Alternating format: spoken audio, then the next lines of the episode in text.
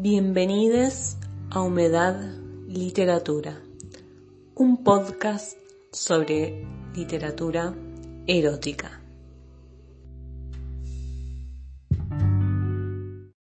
Movimiento Perpetuo de Augusto Monterroso. ¿Te acordaste?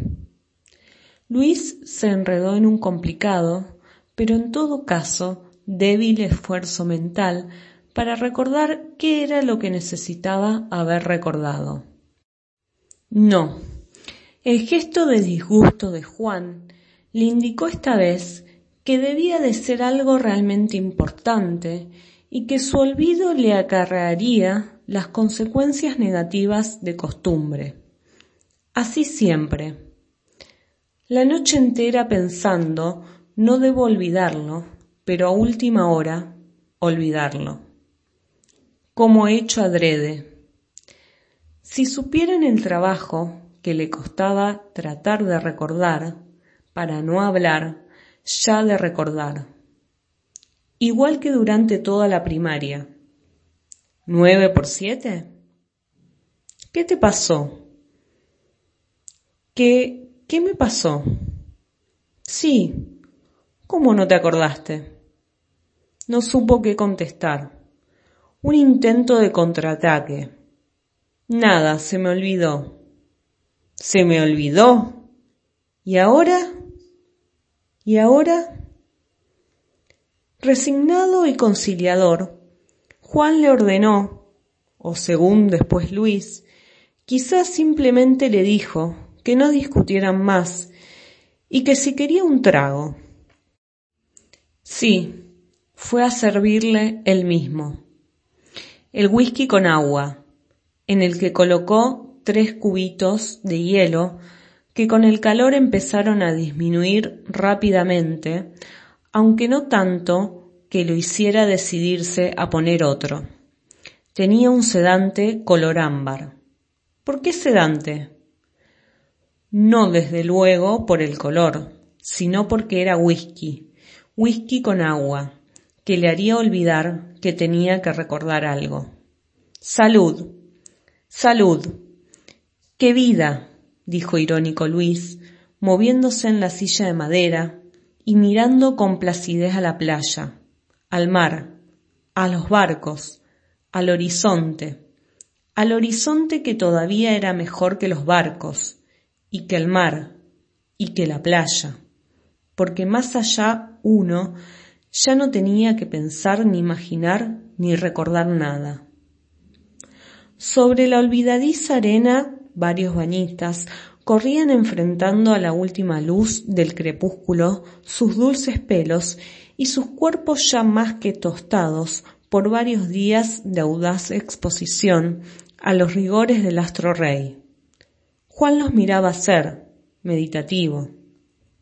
Meditaba pálidamente que Acapulco ya no era el mismo, que acaso tampoco él fuera ya el mismo, que sólo su mujer continuaba siendo la misma, y que lo más seguro era que en ese instante estuviera acariciándose con otro hombre detrás de cualquier peñasco o en cualquier bar o a bordo de cualquier lancha. Pero aunque en realidad no le importaba, eso no quería decir que no pensara en ello a todas horas. Una cosa era una cosa y otra otra. Julia seguiría siendo Julia hasta la consumación de los siglos, tal como la viera por primera vez seis años antes, cuando, sin provocación, y más bien con sorpresa de su parte, en una fiesta en la que no conocía casi nadie, se le quedó viendo y se le aproximó y le invitó a bailar y él aceptó y ella lo rodeó con sus brazos y comenzó a incitarlo arrimándosele y buscándolo con las piernas y acercándosele, suave, pero calculadoramente, como para que él pudiera sentir el roce de sus pechos y dejar de estar nervioso, y se animara. ¿Te sirvo otro? dijo Luis. Gracias. Y en cuanto pudo lo besó, y lo cercó, y lo llevó a donde quiso, y le presentó a sus amigos, y lo emborrachó. Y esa misma noche, cuando aún no sabían ni sus apellidos, y cuando como a las tres y media de la mañana ni siquiera podía decirse que hubieran acabado de entrar en su departamento, él de ella, sin darle tiempo a defenderse, aunque fuera para despistar, lo arrastró hasta su cama y lo poseyó, en tal forma que cuando él se dio cuenta de que ella virgen apenas se extrañó, no obstante que ella lo dirigió todo, como ese y el segundo, el tercero y el cuarto año de casados, sin que por otra parte pudiera afirmarse que ella tuviera nada, ni belleza, ni talento, ni dinero, nada, únicamente aquello. El hielo no dura nada, dijo Luis.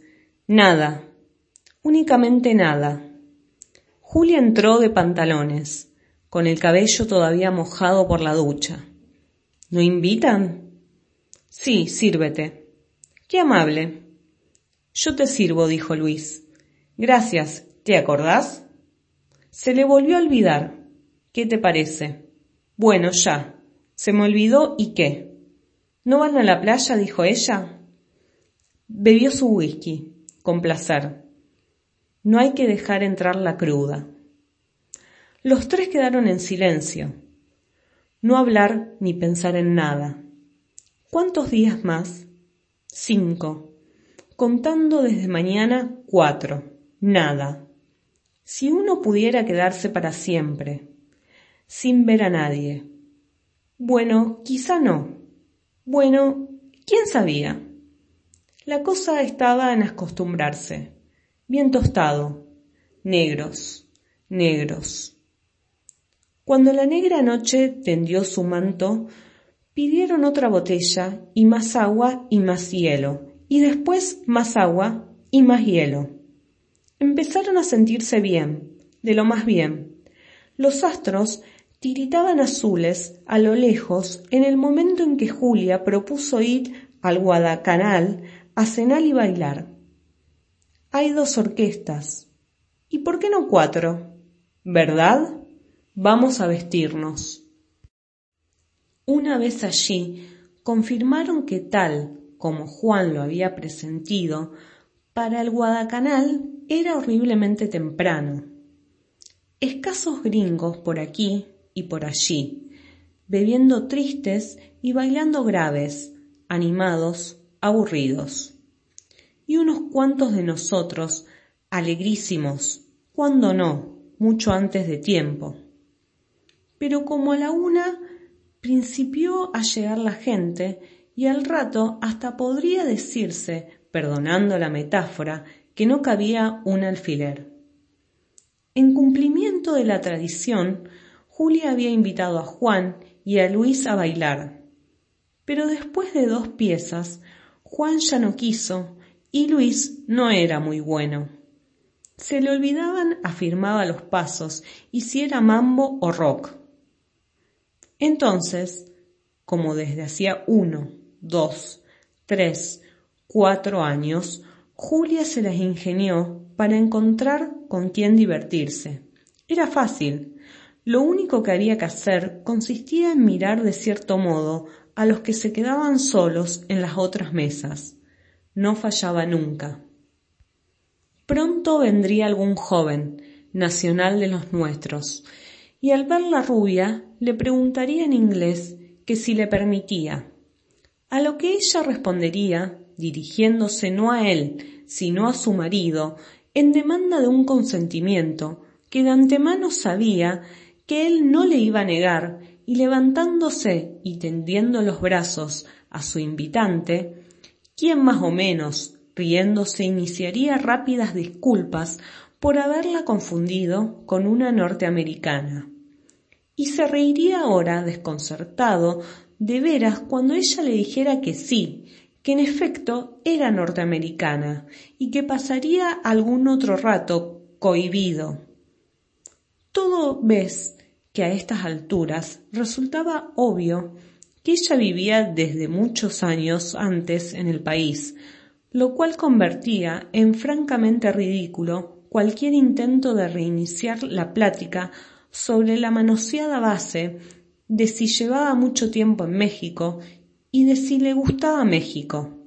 Pero entonces ella volvería a darle ánimo mediante la infalible táctica de presionarlo con las piernas para que él comprendiera que de lo que se trataba era de bailar y no hacer preguntas, ni de atormentarse esforzándose en buscar temas de conversación, pues si bien era bonito sentir placer físico, lo que a ella más le agradaba era dejarse llevar por el pensamiento de que su marido se hallaría sufriendo como de costumbre, por saberla en brazos de otro, o imaginando que aplicaría con éste, ni más ni menos, que las mismas tácticas que había usado con él, y que en ese instante estaría lleno de resentimiento y de rabia, sirviéndose otra copa, y que después de otras dos se voltearía de espaldas a la pista de baile para no ver la archisabida maniobra de ellos,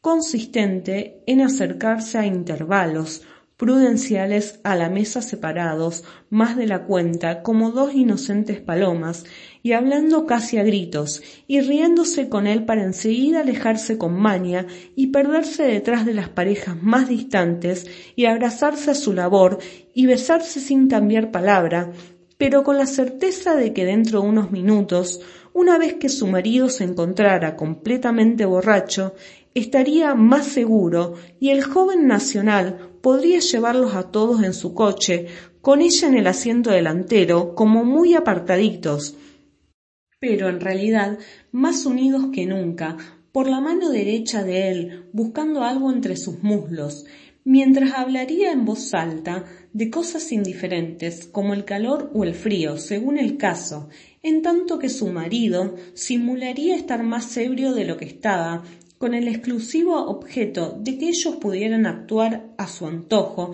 y ver hasta dónde llegaban, y emitiría de vez en cuando uno que otro gruñido para que Luis lo creyera en el quinto sueño y no pensara que se daba cuenta de nada. Después llegarían a su hotel, y su marido y ella bajarían del coche y el joven nacional se despediría y ofrecería llevar a Luis al suyo, y éste aceptaría, y ellos le dirían alegremente adiós desde la puerta hasta que el coche no arrancara.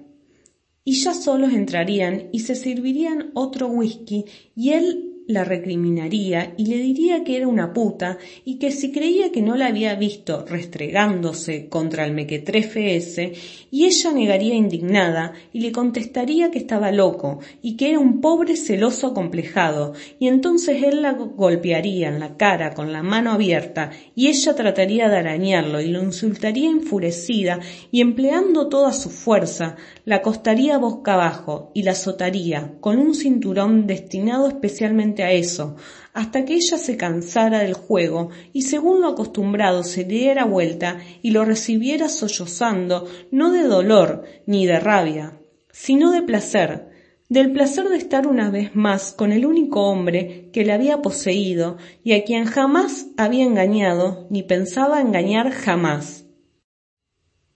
¿Me permites? dijo en inglés el joven nacional.